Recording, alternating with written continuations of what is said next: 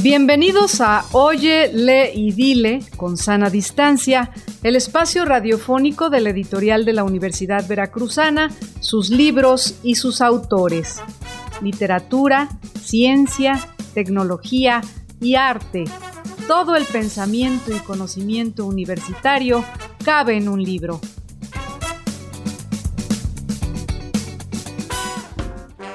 Nuestro invitado de hoy, Maximiliano Sausa Durán, quien nació en Querétaro en 1993, es licenciado en Arqueología y maestro en Literatura Mexicana, ambos títulos obtenidos con mención honorífica por la Universidad Veracruzana. Es autor de ensayos, cuentos y poemas. Ha recibido varios premios tanto por sus escritos académicos como literarios. Con Los dioses que huyeron, obtuvo el Premio Latinoamericano de Primera Novela Sergio Galindo 2020, que convoca la editorial de la Universidad Veracruzana.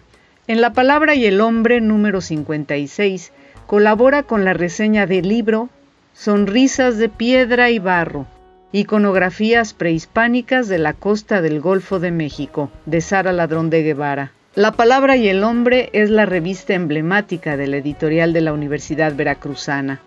Fundada en 1957, continúa con su labor de abrir sus páginas al pensamiento literario, al social y al arte y la cultura. En su número 56, correspondiente a abril-junio del 2021, en su tercera época, en su sección La Palabra, reúne textos que nos llevan a recorrer Buenos Aires a través de su literatura, de su historia y de su memoria. Así como también encontramos ensayos sobre los escritores españoles Manuel Vázquez Montalbán y Francisco Umbral, el mexicano Juan García Ponce y la estadounidense Carson McCullers. En la sección Estado y Sociedad se incluyen escritos sobre Hernán Cortés y los informes que enviaba a las autoridades virreinales, así como artículos sobre los emigrantes españoles a México entre 1901 y 1930. La ficción en las notas periodísticas y el importante tema de la diversidad sexual en la educación infantil de las nuevas generaciones. En la parte gráfica, las páginas de la palabra y el hombre son ilustradas por el arte de Luis Argudín y de Lola Luna, que nos permiten disfrutar las reseñas y artículos que se conjuntan en la revista.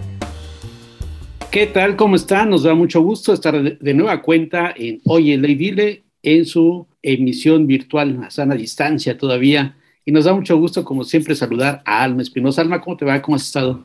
Hola, Germán. Pues después de casi dos años todavía no nos acostumbramos muy bien a esto de la virtualidad, pero eh, lo importante es que seguimos dando a conocer las novedades del editorial de la Universidad Veracruzana. Y en esta ocasión, este número 56 eh, de la revista emblemática de la Universidad, La Palabra y el Hombre, esta revista que, bueno, ya tiene más de seis décadas de existencia y de gran trayectoria.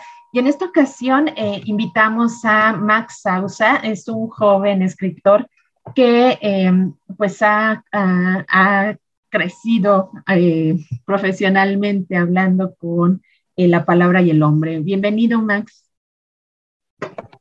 Hola, Alma, Germán, muchísimas gracias por la invitación. Como siempre, es un gusto estar aquí en, en su programa y pues pues sí, sí, en, efecto, como tú mencionas, la, Palabra y el Hombre es una, revista que ha estado, yo llegué a Jalapa en el 2011 y desde ese entonces, eh, pues sí, uno siempre se la encuentra, ¿no? En las librerías de Viejo o en, o en la Rueca de Gandhi, en todas las librerías uno siempre la encontraba y, y sí ha sido parte de mi formación, de mi formación, este académica, de mi formación intelectual, incluso, ¿no? De mi educación sentimental hasta cierto punto. Y además has participado en la palabra y el nombre, no solamente en este número, sino también anteriormente has tenido ese, ese privilegio, ¿no? Sí, sí, sí, he tenido la fortuna de participar más o menos en tres o cuatro números, casi siempre con reseña, eh, un ensayo, un ensayo que está en el número 54, 53, pero, pero sí, sí, es, creo que es un, sueño, ¿no? Que, figura cuando uno es estudiante, pues que de repente ya tengas ahí algunas de tus primeras armas, ¿no? En la palabra y el hombre siempre es como, como un ideal, ¿no? Y es muy bonito cuando, pues, eh, ya no solamente uno manda el texto, sino que incluso te invita, ¿no? A, a reseñarlo, cosas por el estilo, es muy, es muy gratificante. Sí, es justo eso te iba a preguntar, hoy te vamos a preguntar, Max, ¿cómo sientes estas puertas que se abren para la palabra y nombre, que aparentemente pareciera que está inalcanzable para la comunidad universitaria, pero de repente tú como estudiante y ya como profesional estás ahí, ¿no? ¿Qué, ¿Qué significado tiene para, en tu caso, en la literatura, en la antropología, en la arqueología, estar participando en la palabra y el hombre, sobre todo teniendo en cuenta que el origen de la palabra del hombre es precisamente esta relación de arquitectura, arqueología y literatura, ¿no? Así es, sí, sí, sí, no, no estoy seguro, bueno, sí surge con Sergio Galindo, ¿no? Precisamente, yo creo que debe ser como del 50 y, no sé, 56, 54, este, 57. Y, y, en, y en efecto, el primer comité editorial, pues estaban muchos grandes antropólogos, ¿no? Este, eh, así era como yo llegaba precisamente a la palabra y el hombre, a artículos eh, inconseguibles en otras revistas, en otros referentes, de Félix Baez Jorge, de Aguirre Beltrán, este, de, del profesor Beberido, de Medellín Senil, y de repente veías colaboraciones en las que también de repente estaban estos arqueólogos y antropólogos que uno podría decir, bueno, son temas muy específicos, pero de repente en la revista veías colaboraciones de Onetti, de Cortázar, de Octavio Paz, entonces era una revista, bueno, lo sigue siendo, pero eh, en, ese momento cuando uno es estudiante y ve esos nombres y de repente te ves en la posibilidad de poder publicar dentro de estar en el mismo índice que ellos, pues es, es, muy emocionante, ¿no? Y, en efecto, cuando uno lo, logra, pues eh, se, vuelve, se vuelve muy bonito, se vuelve una experiencia, pues, pues bastante linda, ¿no? Un, reto, digamos, ¿no? Que alguien que, se llega a cumplir. Así es, y bueno, eh, como tú mencionaste, eh, plumas ya consagradas de la literatura, han publicado en esta revista, eh, que como decía Germán, desde, surge en 1957. Y eh, también en este número lo que me llama la atención es, es la, encontrarme con plumas nuevas, ¿no? con, con artículos de, de, personas, de escritores eh, que antes yo no había visto o que no es tan recurrente su publicación en, en, en la revista eh, también hay colaboraciones de la Universidad Autónoma del Estado de Morelos, de la Universidad Autónoma de Ciudad de México, eh, estudiantes de posgrado de la UNAM, eh, tanto en maestría como doctorado, desde luego de la Universidad Veracruzana y la Universidad de Barcelona. como cada número también pues encontramos diferentes textos, diferentes artículos de de gran interés en estas secciones como la palabra, Estado y sociedad, arte entre libros. Y eh, a, reserva de que empecemos eh, a, comentar más a detalle las secciones, quisiera comentar este artículo de Luis Alberto Morales Ramírez, que se llama El arte de imprimir. En este texto eh, escrito por eh, una, este, una, persona que estuvo en los talleres de... ay, se me fue el, De la ceiba gráfica. de la ceiba gráfica de tipos móviles. Quería, iba a decir tipografía, pero no es lo mismo. De tipos móviles. ¿Y cómo hace esta reflexión de, de los inicios del libro, de, de, las cuestiones de arte, ¿no? que, es, eh, que implica hacer un, un libro? Y estos procesos tradicionales y artesanales que, en algún tiempo eh, se creyó que estaban como en, olvidados o como eh, que eran menospreciados. Y ahora él menciona que están cobrando auge en la actualidad y que la producción se convierte para los creadores en un acto pues personal que rebasa el cometido de distribuir un texto, ¿no? Y entonces el, el libro Em, en sí mismo es un objeto estético que puede ser, eh, como él menciona, desmarcado de su constitución tradicional para eh, generar nuevas formas de elaborarlo, de pensarlo, de distribuirlo. Esto más allá de, pensar en, el, en si el libro digital va a desplazar al libro físico, ¿no? Entonces, bueno, este es uno de los artículos que nos encontramos en este número eh, misceláneo del 56 de abril-junio de 2021. No sé, Maxi, ¿tú tienes algún artículo, además del de, que tú escribiste, algún otro que te haya llamado la atención de este número? Sí, eh, de, manera, de manera general, la revista, la revista me pareció eh, muy buena precisamente porque es miscelánea, ¿no? Es decir, eh, en este año, no sé no sé la periodicidad, son cuatro al año, ¿no? Cuatro o cinco al año. Este, y habían salido ya las temáticas, por ejemplo, de China, las de Veracruz, entonces estas revistas misceláneas dan precisamente apertura, ¿no? a, una pluralidad de temas, como tú dices, de, por ejemplo, de Nuevas Plumas.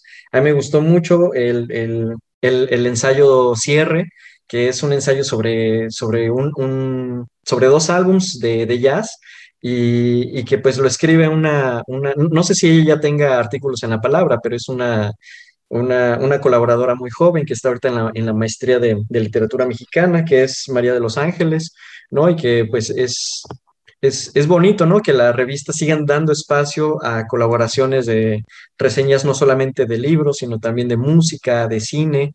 Eh, otro ensayo que me gustó mucho es el de Nina Krangl, que, a quien también le extiendo un saludo y una felicitación porque ganó, recientemente me entero que ganó el, premio Ciencia, Arte y Luz, ¿no? Y ella también está en la maestría de, de literatura mexicana y, y yo tuve la fortuna de que fuera la editora de mi novela, ¿no? Entonces su, ensayo, que es sobre el amor en, en, Carson McCullers, ella le da una lectura quijotesca, ¿no? En, relacionándolo con, con, la invención del amor a partir del Quijote y de, y de, y de Dulcinea del Toboso, ¿no? Entonces eh, siempre hay estos artículos que son... Eh, pues nuevas lecturas, nuevas lecturas no solo de la, de la literatura, ¿no? sino de, del Estado, de la sociedad, eh, otro que, uno que sí me gustó, me gustó mucho precisamente porque es uno de los temas que a mí me fascinan, es el de Hernán Cortés, este artículo que se llama Archivo de un conquistador burocratizado, Poder y Literatura de, de José Rodrigo Castillo. Él es filósofo y es una lectura muy, muy, muy padre de, Hernán Cortés, de la figura de Hernán Cortés, que actualmente es una de las figuras más discutidas ¿no? en la actualidad, y él no se enfoca en el conquistador, no se enfoca en el, en el, en el héroe casi homérico ¿no? de, Cortés, sino en el hombre de, letras, en el hombre que estudió derecho y que supo, supo manipular eh, su a partir de su conocimiento de la de, los códigos penales, eh, cuando llega a, la Veracruz, a, las playas del Nuevo Mundo, y funda una villa rica y por lo tanto se independiza, se independiza de, Diego Velázquez, que era gobernador de Cuba.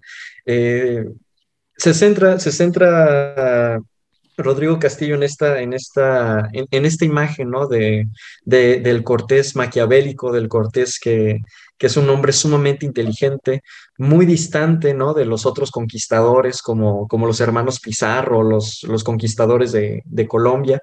Eh, y que es una figura, pues, un hombre de letras, un hombre que conoce todo, todo el derecho, todo todos los códigos de, de su época para poder llevar otro tipo de conquista, una conquista totalmente de archivo, y, esos archivos que son pues el antecedente directo, ¿no? De nuestra insoportable burocracia actual. Entonces, eh, pues es, lindo encontrar estas lecturas tan distintas en, este número, ¿no? Precisamente misceláneo.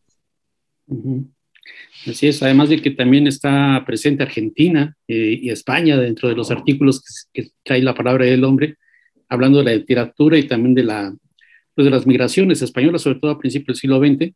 Pero también algo que me llama mucho la atención, como siempre, es la, la imagen de la palabra del hombre, ¿no? En este caso muy particular, el trabajo de Luis Argudín y todo este trabajo que realiza a través de Wirikuta y todas las imágenes que llama topografías, ¿no? Tiene una esencia moderna, indígena, muy especial, ¿no? A mí me gustó mucho, ambos, tanto el dossier de, de, de Wirikuta, que es precisamente una, una, reformulación ¿no? del arte huichol, estas formas concéntricas, eh, pero llevado, llevado a una paleta de colores totalmente distinta a lo de los huicholes, que ellos siempre usan el rojo, el azul, el verde, y aquí son con colores sepias, eh, con paisajes catastróficos. Es, es, un dossier muy, muy padre en ese sentido. Y también las ilustraciones me gustaron, bueno, las, las, las fotografías, ¿no? De, de, de, estos libros intervenidos que hace, que hace Lola Luna.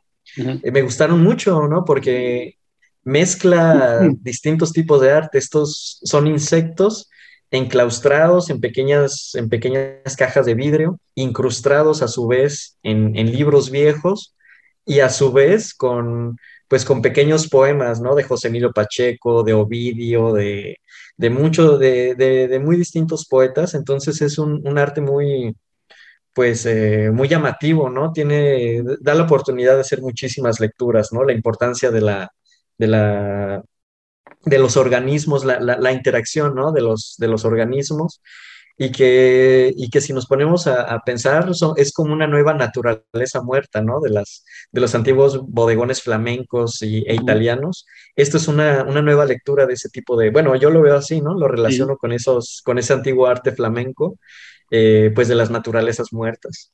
Así es, la Luna haciendo el trabajo. Perdón, no quería anotar lo siguiente, Alma. Mira, eh, ahorita que menciona esto, este, Max, y de manera muy particular, no sé si hasta si lo pensaron, pues el artículo que ya mencionaste de Nina Krangle, de la tradición de la varada del café triste de Carson McCullers, ahí aparece una, una ilustración de los escarabajos de Lola Luna.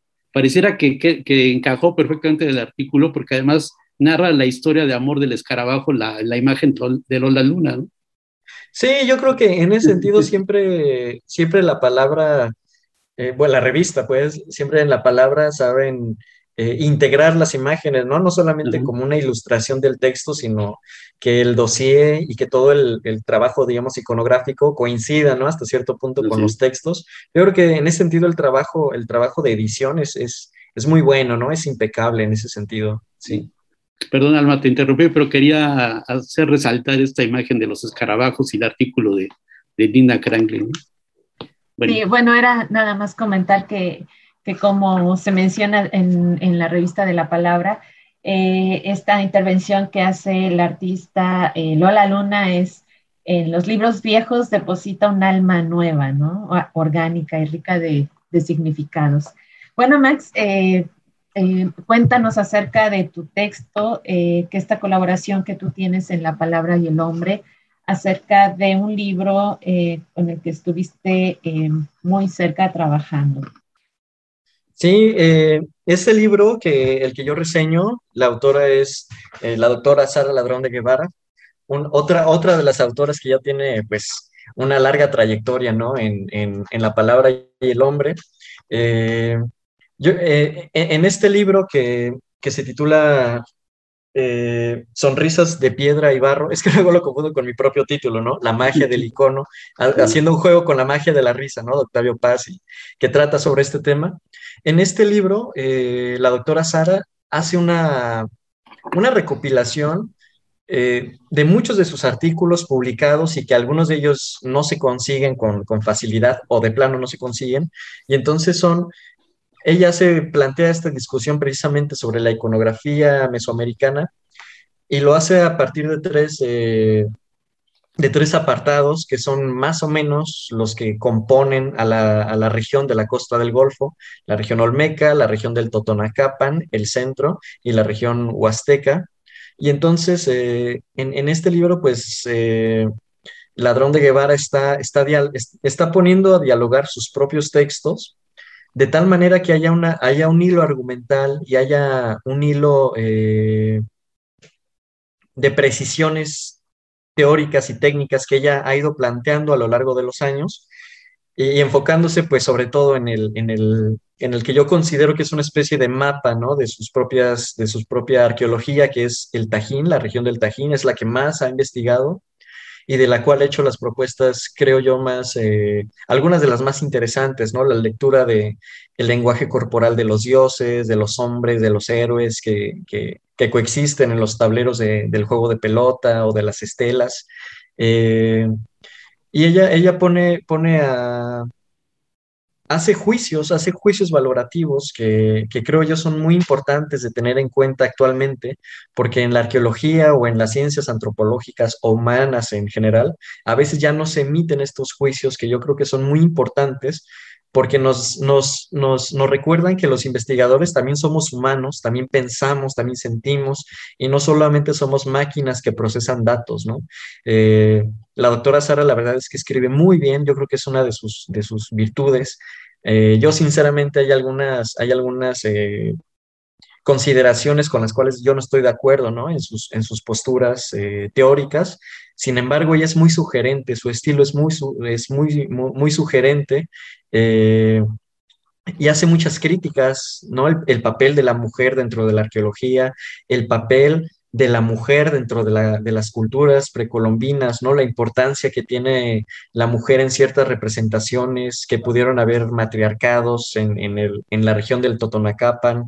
Una de las lecturas que más me gusta de, de la doctora Sara sobre el juego de pelota tan discutido, ¿no? Que es el juego de pelota y con esta idea de quién es el que matan, ¿no? En primera, si mataban o no mataban, y en segunda, a quién mataban, al ganador o al perdedor. Y, lo que hace Sara es, es, es, es, un planteamiento muy, muy, muy lógico. Ya tenían a alguien a quien iban a sacrificar, seguramente un prisionero, seguramente alguien eh, que ya estaba dictaminado, ¿no? Para ser, para ser ejecutado después del juego de pelota y que son de repente planteamientos aparentemente muy sencillos, pero que en realidad son muy reveladores, ¿no? Porque muchas veces los arqueólogos andamos ahí jugueteando con un montón de términos, de conceptos, de teorías que a veces ni siquiera entendemos. Y la doctora Sara yo creo que es muy, muy, clara, ¿no? Muy transparente con sus ideas. Y yo creo que este libro, eh, Sonrisas de Piedra y Barro, son, es, un ejemplo, ¿no? De esa, de esa claridad y de esa transparencia. Así es, y ahí aparece pues tu reseña de este libro en La Palabra del Hombre, lo cual vale la pena leer, además de otras reseñas que también aparecen ahí en, La Palabra del Hombre, ¿no?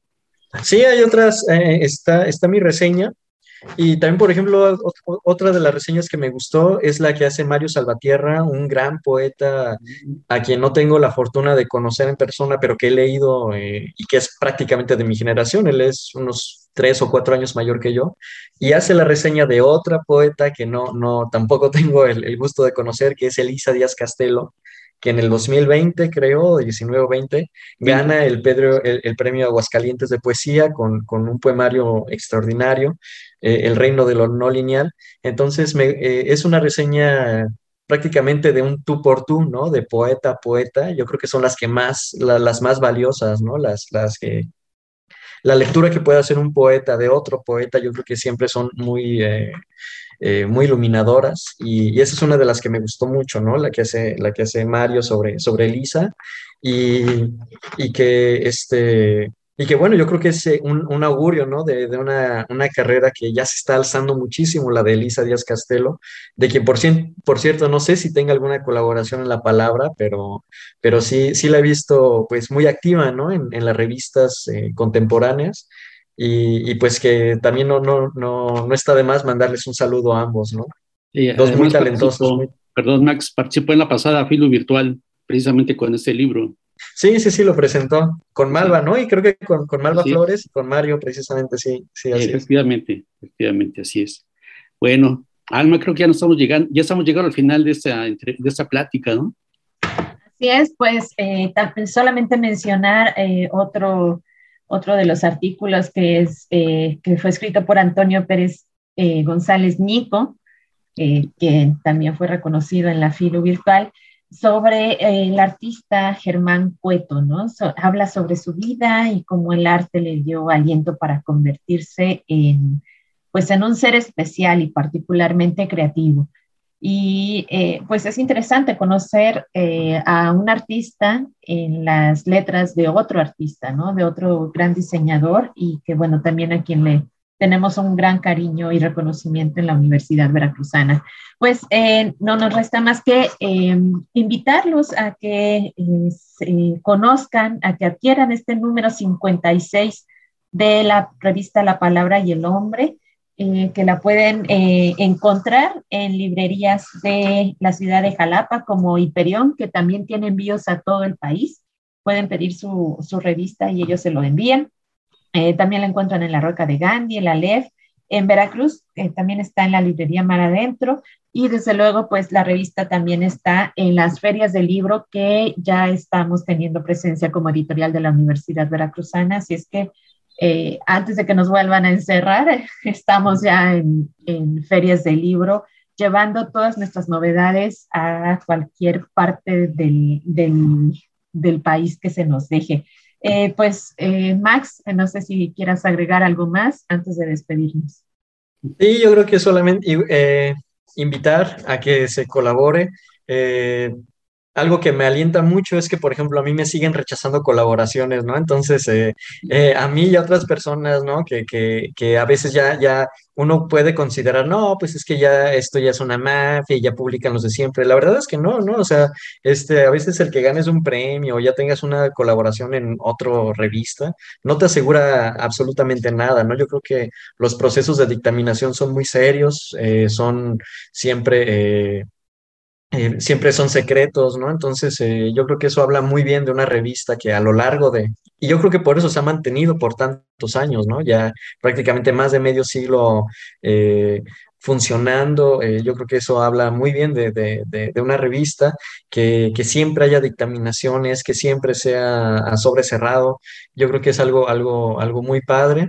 Y, y que pues se vuelve muy gratificante cuando logras publicar, ¿no? Entonces, y bueno, también volver a, mencionar ¿no? que en, la revista ahorita no solamente se encuentran artículos eh, científicos o humanísticos, también hay, hay un cuento, hay, hay, poesía, siempre, siempre tiene esta, siempre tiene esta, ah, esta apertura ¿no? temática y, formal, que yo creo que es una de las grandes ventajas de, y, de las cosas pues, que, también le dan un espíritu a la palabra y el hombre.